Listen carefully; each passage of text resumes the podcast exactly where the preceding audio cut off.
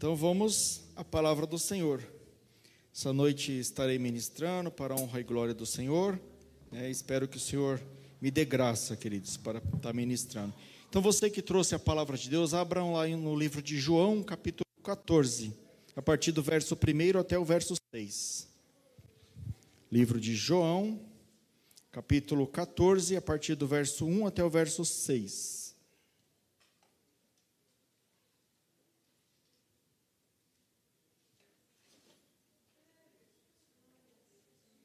João 14, verso 1 ao verso 6. Quem abriu, diga amém. Amém. Todos abriram. Então vamos ler juntos, queridos. Diz assim a palavra do Senhor: Não se turbe o vosso coração, credes em Deus, credes também em mim. Na casa do meu pai há muitas moradas. Se não fosse assim, eu vou-lo teria dito, pois vou preparar-vos lugar.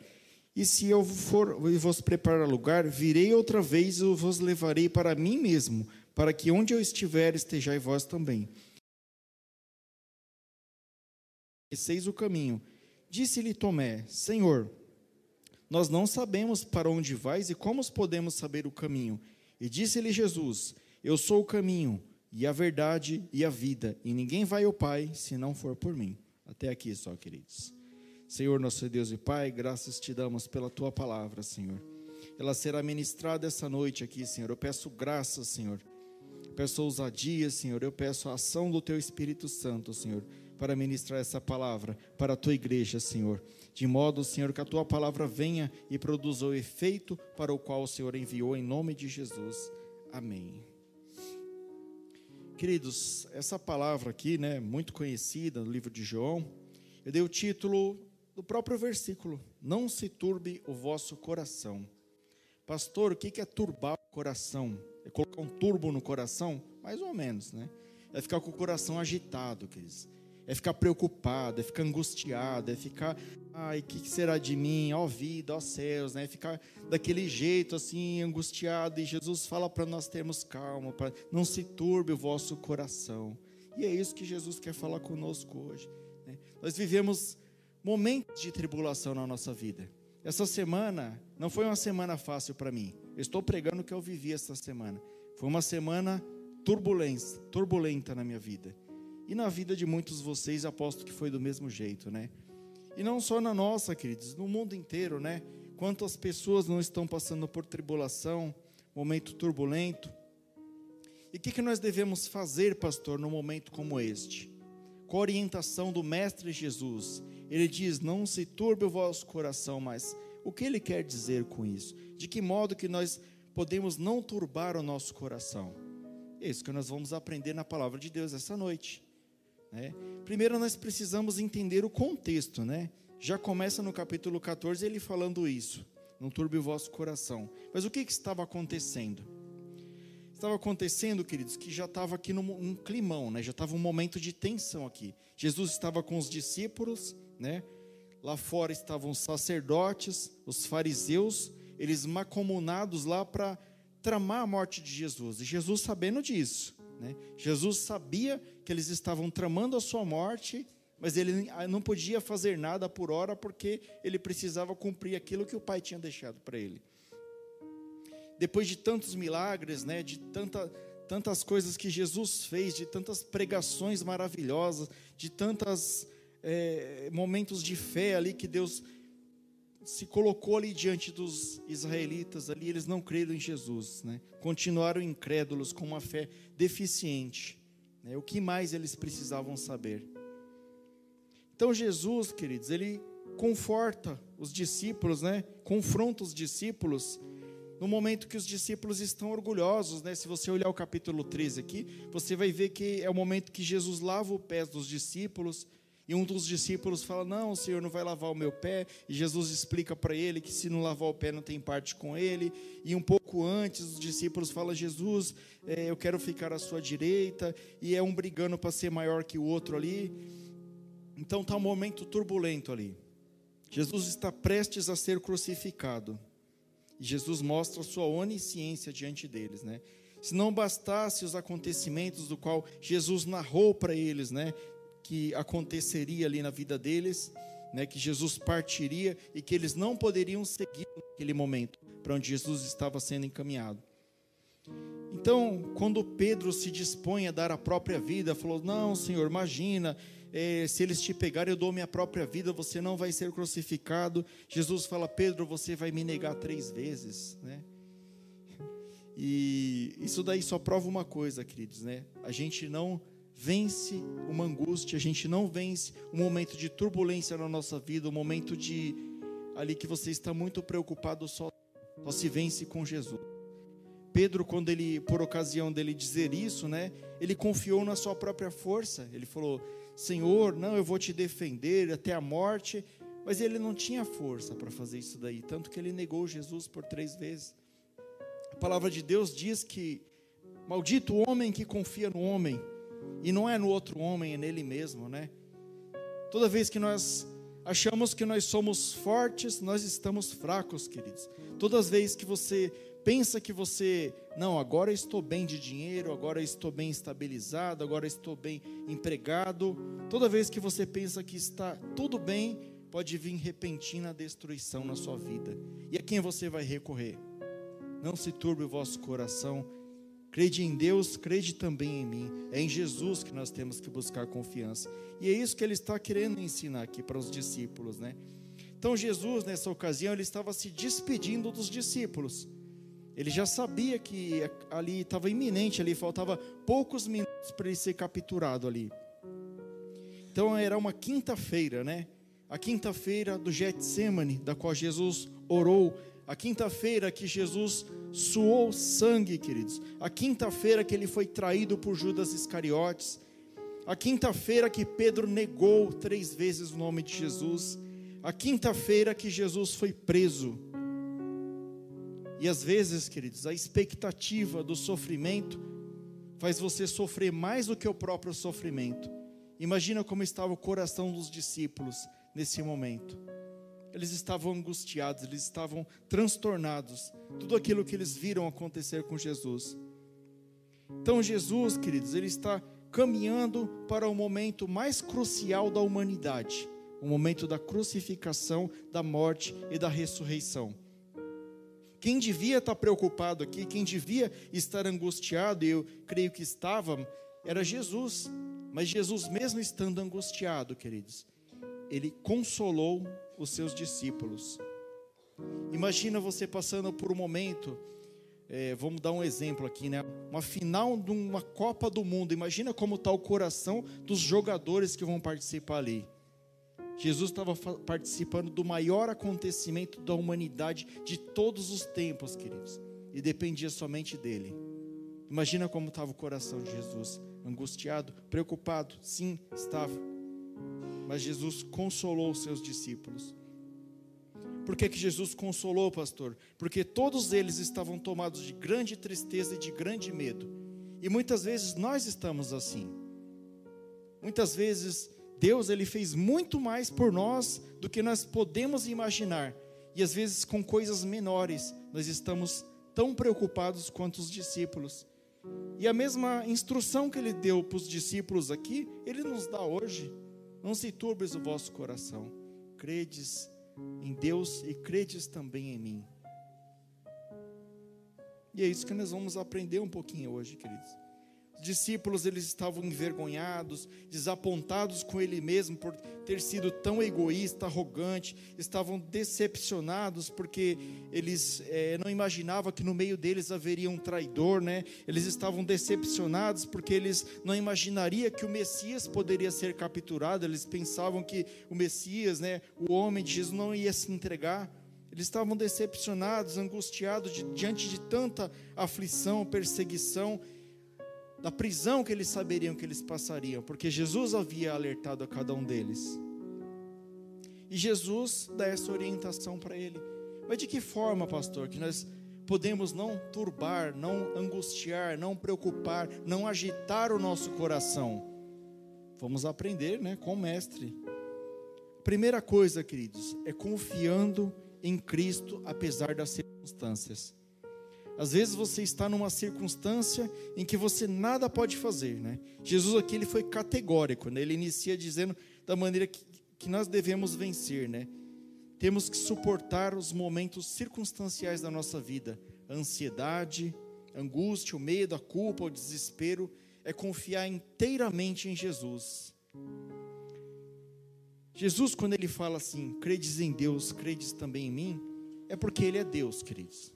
E quando ele fala isso, ele implicitamente ele está falando para os discípulos que conheciam a Torá, ele está falando assim: eu sou o mesmo Deus que atravessou por 40 anos no meio do deserto e o povo judeu não passou fome, não passou sede, os seus sapatos, as suas roupas não se gastavam e eles chegaram até a terra prometida. Eu sou o mesmo Deus que abriu o mar, eu sou o mesmo Deus que derrubou as muralhas de Jericó, eu sou o mesmo Deus ontem, hoje e eternamente. E ele está falando isso aqui, essa noite, a cada um dos seus discípulos.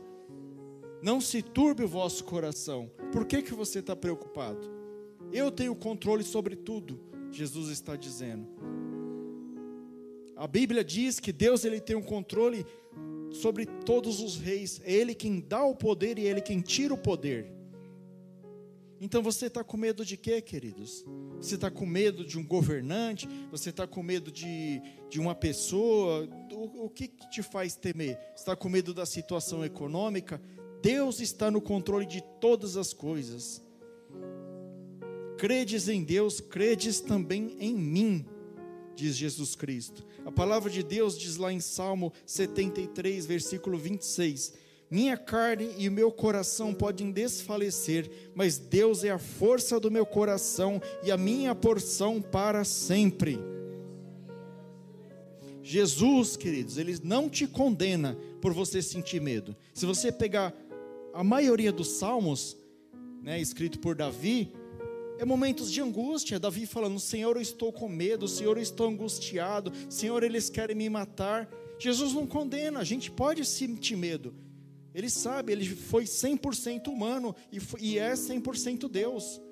Ele sabe o que nós passamos. Ele não te condena toda vez que você sente medo mas Ele quer que você tenha o mesmo coração do escritor de Salmos, o mesmo coração de Davi, um coração sincero. Senhor, eu estou com medo, mas eu confio em Ti, Senhor. O meu coração está posto em Ti, Senhor.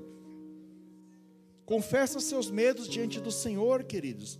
Se ajoelha no seu quarto e fala: Senhor, eu não estou suportando, eu não sei o que fazer, mas eu confio que o Senhor tem o melhor para a minha vida. E de fato o Senhor tem, porque a Bíblia diz que a Sua palavra é, a palavra de Deus diz que a sua vontade é boa, perfeita e agradável. A vontade de Deus é melhor do que a nossa vontade. Então Deus ele quer um coração sincero, ele quer um relacionamento sincero com ele. Ele não quer um relacionamento formal, que você ajoelha, que você fala palavras bonitas. Não importa a palavra bonita que você falar para Jesus, queridos. Nada é mais belo do que o clamor do Espírito Santo com gemidos inexprimíveis diante de Deus. E o Espírito Santo, ele só vai fazer essa oração se ela vir diretamente do seu coração. A oração tem que partir do seu coração, da sua alma, daquilo que você está sentindo.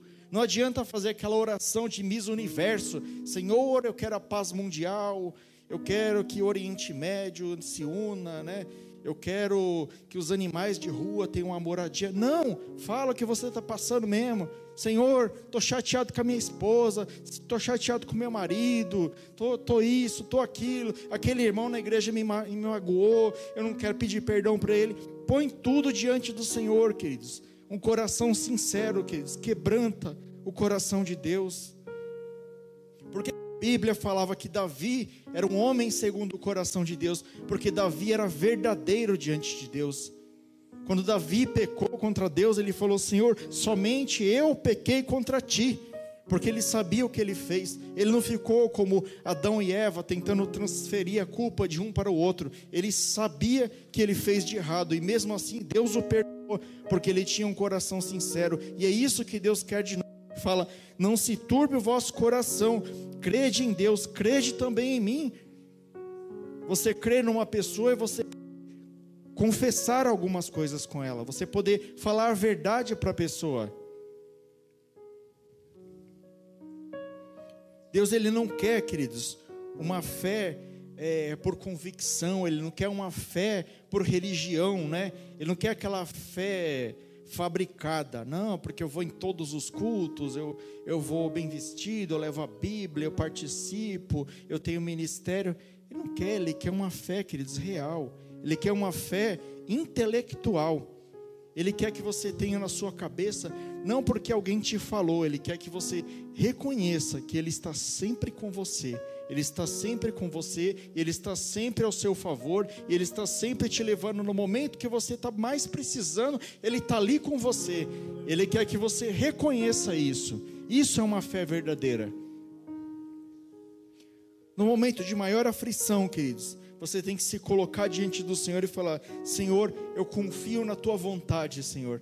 Eu não sei o que vai acontecer, não está mais no meu controle, mas eu confio na tua vontade, que eu sei que é melhor do que a minha vontade.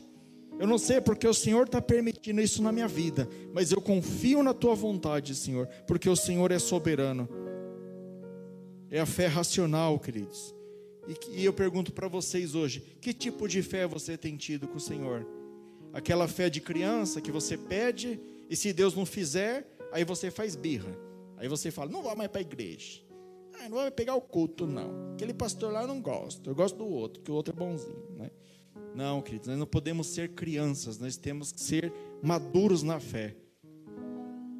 A palavra de Deus diz, né, que para nós tem que ser sim, sim e não, não. Se Deus falou, queridos, ele não é homem para que minta, nem filho do homem para que se arrependa. A palavra de Deus é verdadeira e viva. Você já parou para pensar, queridos, que nesse exato momento Deus está preparando morada no céu para cada um de nós? Nós acabamos de ler aqui, queridos. Jesus falou, né? Deixa eu achar o versículo aqui, ó. Na casa do meu pai há muitas moradas. Se não fosse assim, eu vou teria dito, pois vou preparar-vos lugar. Jesus está preparando um lugar para cada um de nós, queridos, na morada eterna, junto de Deus e você é preocupado com cuscuz, com arroz com feijão, com o carro que quebrou, com emprego, querido, isso aí não vale nada diante de Deus. Deus ele é, sob... é dono do universo, ele é dono de todas as coisas. Não se preocupa, queridos. Se você crê que na palavra de Deus, se você crê que isso é verdade, por que que você está preocupado, filho de Deus? A fé, queridos, ela tem que ser uma confiança inabalável, né?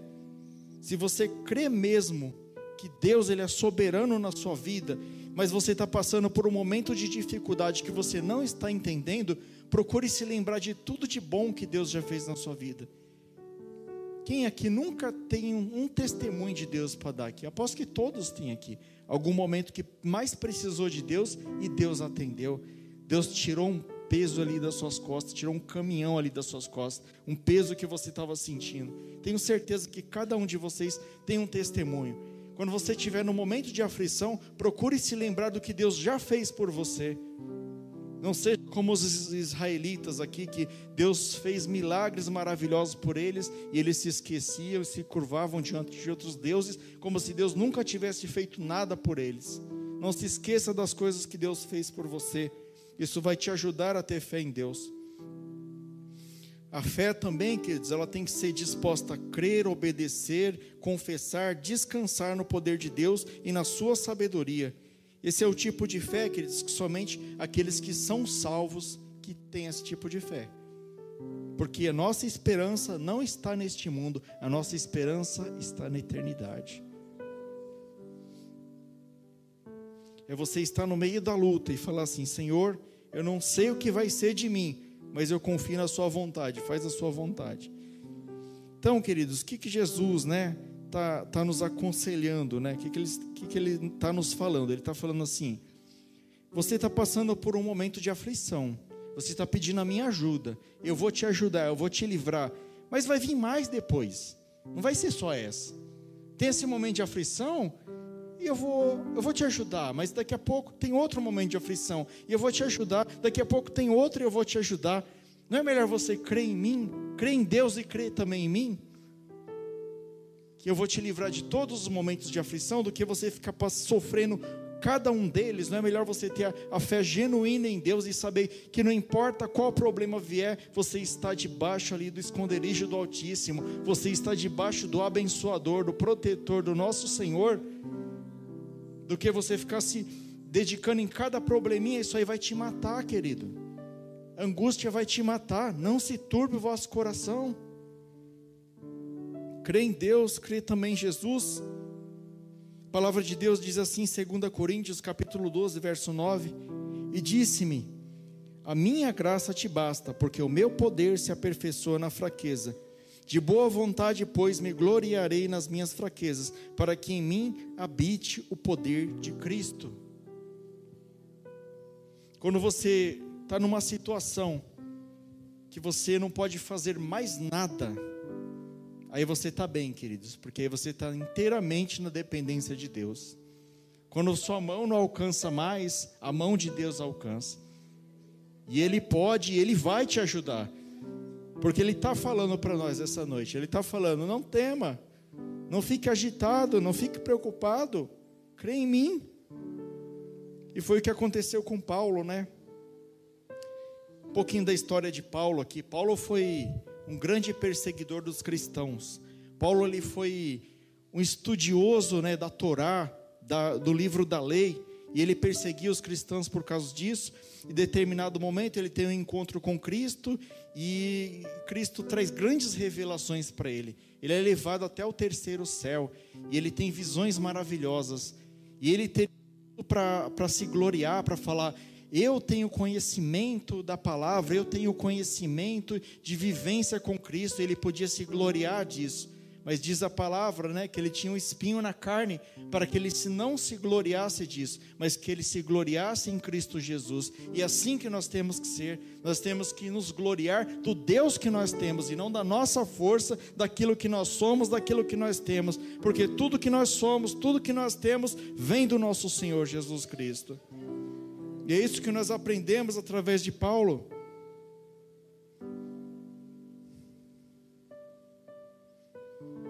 As prisões, queridos, os açoites, o sofrimento, a morte, eles continuarão nos acompanhando durante toda a vida.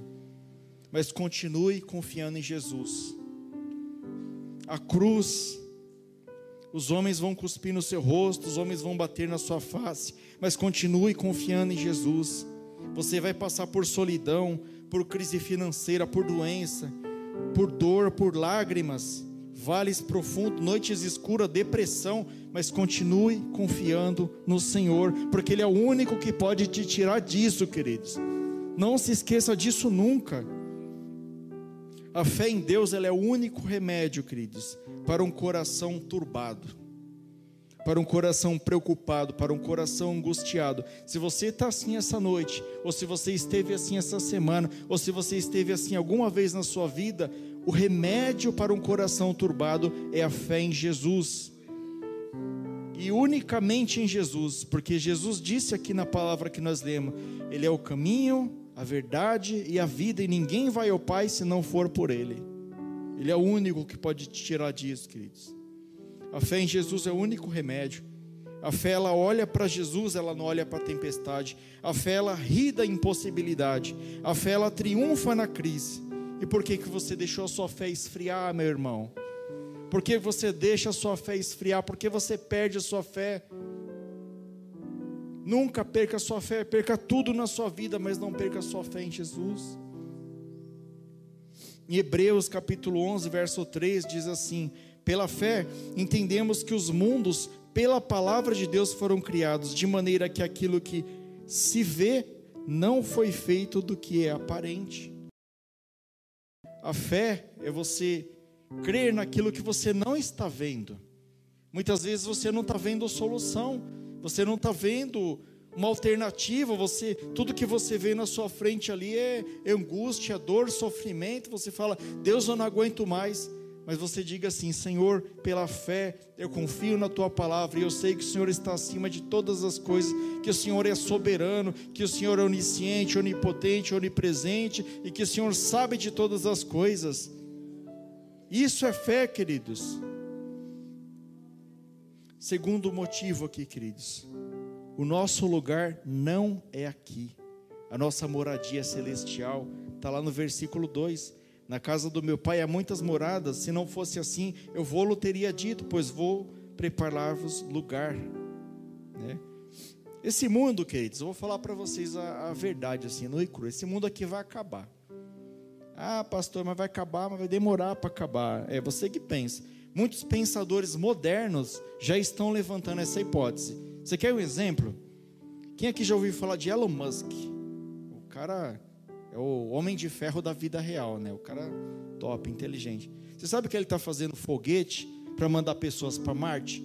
Aí você acha, ah, não, pastor, é para fazer turismo, é para conhecer Marte e voltar. Aqui, ó, eles já sabem o que, que vai acontecer com essa Terra aqui, ó. Já estão querendo arrumar outro planeta para a gente sair fora daqui. A destruição da humanidade é iminente, queridos. Mas quem não é daqui, não teme. Nós não somos daqui. Nós somos estrangeiros nesse mundo. O nosso mundo, a nossa morada é com o Pai. Jesus foi preparar lugar para mim e para você, para cada um de nós. Então, tudo que nós temos aqui, tudo que nós construímos aqui, é tudo passageiro, vai ficar tudo aí, queridos. Por que, que você fica preocupado de ser milionário? Deixa tudo aí. Onde a gente vai, queridos, é muito melhor, é junto do Pai. Olha o que vai ter onde a gente vai lá. Está lá em Apocalipse 21, versículo 4. Está lá assim, ó. E Deus limpará dos seus olhos toda lágrima, e não haverá mais morte. Então nós não vamos mais morrer, nós vamos ser eternos. E nem pranto, então você não vai mais ficar triste. E nem clamor, porque você já vai ter tudo, você não vai precisar pedir nada. E nem dor, queridos, olha que maravilha, hein? Você que fica aí só no gelol. Porque já as primeiras coisas são passadas. Zé, você fica tomando Dorflex aí lá, não vai precisar tomar Dorflex, querido. Lá você vai ter tudo. Né? A palavra diz: E Deus limpará dos seus olhos toda lágrima, não haverá mais morte, nem pranto, nem clamor, nem dor, porque já as primeiras coisas são passadas. As primeiras coisas são essas coisas que nós estamos aqui hoje. Nós vamos para a eternidade, queridos, um lugar maravilhoso, um lugar que os olhos não viram, ouvidos não ouviram, que nós não sabemos como é, mas que a palavra diz que é um lugar maravilhoso. Jesus nos comprou, queridos, por um alto preço. Deus nos comprou por um alto preço através da vida do seu filho Jesus. Diz a palavra de Deus que Deus amou mundo de tal maneira que deu a ele seu filho unigênito para que todo aquele que nele crê não pereça, mas tenha vida eterna. Você crê em Jesus? E o que, que você está preocupado? Passar daqui é para a glória, querido. Estava falando com o irmão Claudemir ali, né? O irmão Claudemir estava balangando lá no, no, no, carrinho, lá, não sei o que, que é aquilo lá, na, na obra lá. Falei, irmão Claudemir, ele falou assim: ah, tem medo não, é dali para glória. Falei, aí, ó. Esse é um, é um crente consciente. Cair vai para a glória, vai para o lugar melhor, né? Para que temer? E é assim que nós temos que ser, querido. Nós temos que ser corajoso. Nós temos que ser corajosos. Nós, nós não temos que temer, queridos, porque o que é nosso já está garantido. Quem crê no Filho de Deus, queridos, tem a vida eterna. Se você crê em Jesus, você já tem a vida eterna garantida. Terceiro motivo, queridos, Jesus virá nos buscar. Versículo 3. E se eu for e vos preparar lugar, virei outra vez e vos levarei para mim mesmo, para que onde eu estiver, estejar vós também. A promessa de Jesus, será que Jesus é mentiroso, querido? Claro que não, né? Ele falou que vai voltar para nos buscar. E você está aí preocupado. Jesus, ele voltará, queridos. Né? Ele não está voltando, né? Uma vez o pastor Rubens corrigiu aqui. Jesus não está voltando, ele voltará. Como num piscar de olhos, como um raio que sai do Oriente e vai para o Ocidente. Todo mundo verá a glória de Deus. Falta pouco, queridos. Todos os sinais lá no livro de Mateus já aconteceram. Todos os sinais já aconteceram. Se eu não estou enganado, pastor, acho que falta a reconstrução do templo de Jerusalém para se cumprir toda a promessa mas praticamente tudo, queridos, já aconteceu. E a palavra de Deus ainda fala assim: que quando Jesus voltar, será como nos tempos de Noé. Está lá em Lucas capítulo 17, 27. Diz assim: Comiam, bebiam, casavam e davam-se em casamento, até o dia que Noé entrou na arca, e veio o dilúvio e os consumiu todos. Será que essa humanidade está assim, queridos? Comiam, bebiam, casavam e davam-se em casamento, até o dia que Noé entrou na arca?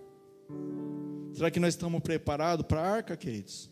Será que nós já estamos na arca? Para para refletir. Nós temos que estar preparados o tempo todo, queridos, para que Jesus volte e nos encontre da forma correta, para que Ele nos leve para a glória. Né? Como na parábola das, das virgens nécias, das virgens prudentes, né? Nós temos que manter ali o nosso azeite ali sempre preparado. A palavra de Deus diz que um será deixado, o outro será levado, né? No caso aqui da, da parábola aqui das virgens nécias, das prudentes aqui, metade ficou, metade foi, né? Metade. Então vai ser assim, queridos. Aqueles que estiver preparado para a volta de Jesus, vai subir junto com ele, vai reinar junto com ele. Mas aqueles que não estiver preparado ficarão. E eu pergunto para você essa noite: você está preparado? Parar para refletir, querido. Algumas pessoas estão esperando a volta de Jesus para se consertar. Mas eu vou falar uma coisa para você: não vai dar mais tempo. Ou você aceita Jesus, queridos, agora, né? Ou você declara Jesus como seu Senhor, Salvador e Redentor agora, ou não vai dar mais tempo. Não dá para esperar ele voltar. Quando ele voltar, será como no piscar de óleo, e nós subiremos junto com ele para reinar eternamente. Creia na palavra de Deus, porque não dá tempo. E a palavra de Deus, ela está sendo pregada, ela está sendo ministrada em muitas igrejas sérias, queridos. A palavra genuína de Deus tem sido pregada, né? Não aquela palavra da qual ela tem sido manipulada, mas a verdadeira palavra de Deus. E as pessoas estão aí, não estão crendo na palavra de Deus, e muitos ficarão, queridos. Vocês ficarão surpresos, tanto de gente que vai ficar para trás aí. Nós temos muitos motivos para ter paz no coração no meio das piores crises, queridos, porque Jesus prometeu que Ele virá nos buscar. Não importa o que passamos nesse mundo, Jesus virá nos buscar, porque Ele prometeu. Está sofrendo? Não importa, Jesus virá me buscar. E aqui, queridos, né, mais para o final, aqui no versículo 6, aqui ele diz né, que Jesus Jesus é o caminho, a verdade e a vida, e ninguém vai ao Pai se não for por Ele. É isso que eu acabei de falar. Nós temos que nos preparar, crendo em Jesus, crendo nas Suas promessas, crendo que, mesmo estando neste mundo do qual nós somos estrangeiros, Ele cuida da gente. E crendo na maior promessa que Ele nos fez, que um dia Ele virá e nos buscará para ter namorada eterna do Pai. Então Jesus ele é o caminho, quer dizer, essa é uma realidade. Essa é uma realidade. Olha o que diz a palavra de Deus em 1 Timóteo é, 2,5. Pois há um só Deus e um só mediador entre Deus e os homens, o homem Cristo Jesus. O homem Cristo Jesus, aquele que veio, que foi crucificado, morto, sepultado e ressuscitou ao terceiro dia. Esse é o único mediador entre os homens e entre Deus. Não tem o A, o B, o C, não tem, queridos. Somente Jesus pode nos levar até Deus. Nós estamos vivendo num mundo tão pluralizado, tão cheio de, né, de não me toque. Não, mas não vamos, não fale isso não, pastor, porque pode pegar mal, né? Pode ter gente de outra religião. Queridos, só Jesus é o caminho. E ponto final. Não tem outro. Jesus é o filho de Deus, olha o que diz a palavra. João 3:36. Por isso, quem crê no filho tem a vida eterna e que todavia se mantém rebelde contra o filho, não verá a vida, mas sobre ele permaneça a ira de Deus. Aquele que rejeitar Jesus na época da graça, queridos, não será salvo, não subirá para a morada eterna de Deus, não terá a vida eterna. Essa é a palavra dura, queridos, mas é a palavra de Deus e é a palavra verdadeira porque nós vivemos hoje na época da graça, né? Nós vivemos na época da graça. Todo aquele que crê em Jesus, que o aceitar como Senhor e Salvador, vou falar para vocês na linguagem de hoje, tá mole, querido, tá mole, é só aceitar Jesus e fazer tudo aquilo ali que ele ordena, ele não pede nada demais, ele pede para você ser correto, ser honesto, ser um bom filho, ser um bom pai, ser um bom marido. Será que ele está pedindo alguma coisa demais para você? tá mole, queridos. Mas quem ficar, queridos, ai, ai, ai, ai, ai, viu? Como diria um pastor, né? Que eu conheci, ele falava, ai, ai, ai, ai, ai. É, queridos, quem ficar vai, vai se arrepender e não vai mais ter volta, né? Jesus, ele é o único caminho até Deus, porque ele é o próprio Deus. E já em João 20, né, é, João 20, versículo 30 e 31 diz assim: Jesus realizou na presença dos seus discípulos muitos outros sinais miraculosos que não estão registrados nesse livro, mas estes foram escritos para que vocês creiam que Jesus é o Cristo, o Filho de Deus, e crendo tenham a vida em seu nome. Você não reconhecer Jesus como o Filho de Deus, queridos. Ele veio aqui, ele não precisava fazer o milagre para provar, mas ele fez todos os milagres, ele curou, ele resgatou, ele transformou o, o vinho, multiplicou o vinho, multiplicou peixes, multiplicou pão, curou leprosos, curou doenças que naquela época não, era, não eram curáveis. Ele fez maravilhas, fez milagres, caminhou sobre as águas, coisas que até hoje ninguém consegue fazer para provar que ele é o filho de Deus. Ele não precisava provar. E a palavra aqui ainda diz que ele fez muito mais milagres que não estão registrados nesse livro para provar que ele era o filho de Deus. E ele fazendo mesmo tudo isso, queridos, ainda tem gente que é incrédulo, tem gente que não quer saber de Jesus, tem gente que não reconhece que Jesus é o caminho para a vida eterna. Então reconheça, queridos, Jesus é o caminho para a vida eterna. E também diz que Jesus é a verdade, né? O apóstolo João, ao falar da encarnação de Jesus, declara que ele é a palavra, ele é o verbo de Deus, né? Está lá em João, capítulo 1, verso 14 e depois o verso 17. E o Verbo se fez carne e habitou entre nós, e vimos a sua glória, como a glória do unigênito do Pai, cheio de graça e de verdade. Porque a lei foi dada por Moisés, a graça e a verdade vieram de Jesus Cristo. Jesus é a verdade, queridos. Jesus é a palavra. Né? Você quer conhecer Jesus? Está aqui. Este é Jesus. Ele é a palavra de Deus. É o Verbo que se fez carne. Tudo aquilo que ele deixou de ensinamento para nós deve ser vivido por cada um de nós, queridos. Eu falei agora há pouco, né? Jesus veio aqui, transformou água em vinho, curou o filho de um oficial à distância, curou o paralítico, multiplicou pães, é, andou sobre as águas, curou, fez a ressurreição de Lázaro e muitos milagres eu anotei aqui, queridos, para falar, mas vocês já conhecem, você sabe quão poderoso é Jesus. E a palavra diz assim: creiam no que eu. Está lá em João 14, 11. Creiam no que eu lhes digo. Eu estou no Pai e o Pai está em mim. Se vocês não creem por causa das minhas palavras, creiam pelo menos por causa das coisas que eu faço. Ele estava falando isso para o povo judeu. Olha, você não crê no que eu falo, mas olha, olha o milagre que eu fiz aqui. Você, você consegue fazer um milagre desse? Você consegue falar para um paralítico, pega a sua cama, coloca sobre o seu ombro e anda e leva a sua cama? Ninguém consegue fazer isso até hoje, queridos.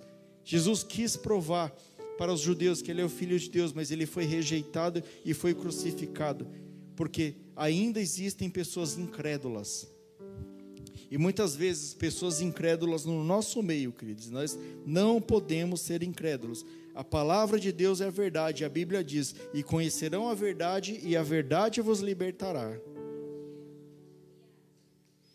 E Jesus é a vida, queridos, né? Diz aqui que Jesus é a vida. Ele, além de dar essa resposta a Tomé, né, quando Tomé pergunta para ele aqui no versículo 5, né? Disse-lhe Tomé: "Senhor, nós não sabemos para onde vai, e como poderemos saber o caminho, né?" E Jesus responde para ele: Disse-lhe Jesus: Eu sou o caminho, a verdade e a vida. E ninguém vai ao Pai se não for por mim. Jesus é a própria vida, queridos. Todos nós somos somos a imagem e semelhança de Deus. Deus ele é Pai, Filho e Espírito Santo, é a Trindade. Nós temos corpo, alma e espírito. Você acha que essa carcaça aqui se movimentando aqui é por causa só do corpo, do cérebro, do coração bombeando? Não, queridos, aqui tem uma alma e aqui tem um espírito. Se Deus pedir conta desse espírito aqui, ó, cai duro aqui na hora. É Deus que dá vida para cada um de nós. E nós temos que cuidar da nossa vida conforme aquilo que Deus ordena, e não conforme a nossa própria vontade. Não faça do seu corpo, da sua vida, aquilo que só te traz alegria, queridos. Faça aquilo que alegra o coração de Deus. Jesus trouxe vida para a humanidade, diz lá em Gênesis, capítulo 2, versículo 5: Porém, inimizade entre você e a mulher, entre a descendência e o descendente dela. Este lhe ferirá a cabeça e você lhe ferirá o calcanhar. Jesus, queridos, ele é a descendência da mulher. Ele é o próprio Deus que veio para nos resgatar e para nos dar a vida eterna quando ele venceu Satanás. Nós estávamos fadados, condenados a, a ser escravos do pecado, escravos do inferno para todo sempre. Mas Jesus um dia veio, queridos, e nos resgatou, pagou um alto preço, pagou um preço de sangue, pagou um preço de suor, pagou um preço de, de humilhação para resgatar a mim, para resgatar você. E Ele tem uma promessa maravilhosa para mim e para a sua vida. E Ele nos diz, né? Não se turbe o vosso coração. Aquilo que eu tenho para você é muito maior do que você pode imaginar. E por que você está preocupado? não se turbe o vosso coração. E a palavra de Deus ainda diz, né? Eu vim para que tenham vida e tenham plenamente. João 10, 10. Em Jesus a possibilidade de uma nova vida, uma vida plena, uma vida que tenha significado, queridos. Está cheio de gente aí, está cheio de milionário pulando do 12 andar de prédio.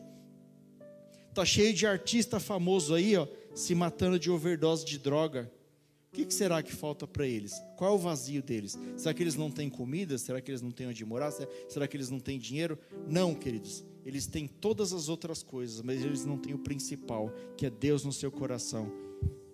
E você que tem Jesus no seu coração, você tem que dar glória a Deus todos os dias, porque você tem a própria vida dentro de você. O Espírito Santo de Deus te dá vida a cada momento. Ele nos traz uma nova vida, queridos. Lá em João 1, versículo 4, né, diz assim: é, João escreveu que, que em Jesus estava a vida, e esta luz é a luz dos homens, né? Jesus é a luz da humanidade, queridos. Aquele que aceita Jesus como Senhor e como Salvador, ele recebe o Espírito Santo de Deus em sua vida, dentro de você, dentro do seu coração, dentro do seu espírito e a sua vida passa a ser de Jesus, passa a ser guiado pelas coisas de Jesus. Isso te faz levar uma vida plena, isso te faz levar uma vida segundo a vontade de Deus. Quantas vezes você já não pegou o testemunho de alguém que estava servindo a Deus, que estava na igreja, mas achou muito chato? Falou: Não, pastor, é muito chato servir a Deus, é sempre aquela mesma coisa, não muda. E foi para o mundo. Como que essa pessoa está no mundo hoje, queridos? Né, irmã Maria? Como que essa pessoa está no mundo hoje? Está arrebentada, queridos. Está humilhada. Satanás, ele acaba com a pessoa. Mas a pessoa que se entrega para ele, queridos, a escolha é nossa. E um versículo para finalizar, queridos, que Deus nos promete. Ele diz assim lá em Efésios 3, capítulo 20 e 21 aquele que é poderoso para fazer infinitamente mais do que tudo quanto pedimos ou pensamos, conforme o seu poder que opera em nós. A ele seja glória para todos sempre. Amém. Jesus, queridos, ele tem a vontade dele é que você viva plenamente nesse mundo que nada lhe falte, que não lhe falte alegria, que não lhe falte mantimento, que não lhe falte dinheiro, que não lhe falte moradia, que você viva plenamente nesse mundo. Mas o mundo que Ele está preparando para mim e para você é muito melhor, queridos. E a nossa promessa está junto de Deus, o Pai, do qual nós um dia estaremos morando e do qual um dia nós estaremos reinando para todo sempre. Essa é a promessa de Jesus. Não se turbe o vosso coração. Crede em Deus, crede também em Jesus. Esta foi a palavra. Aplauda o Senhor.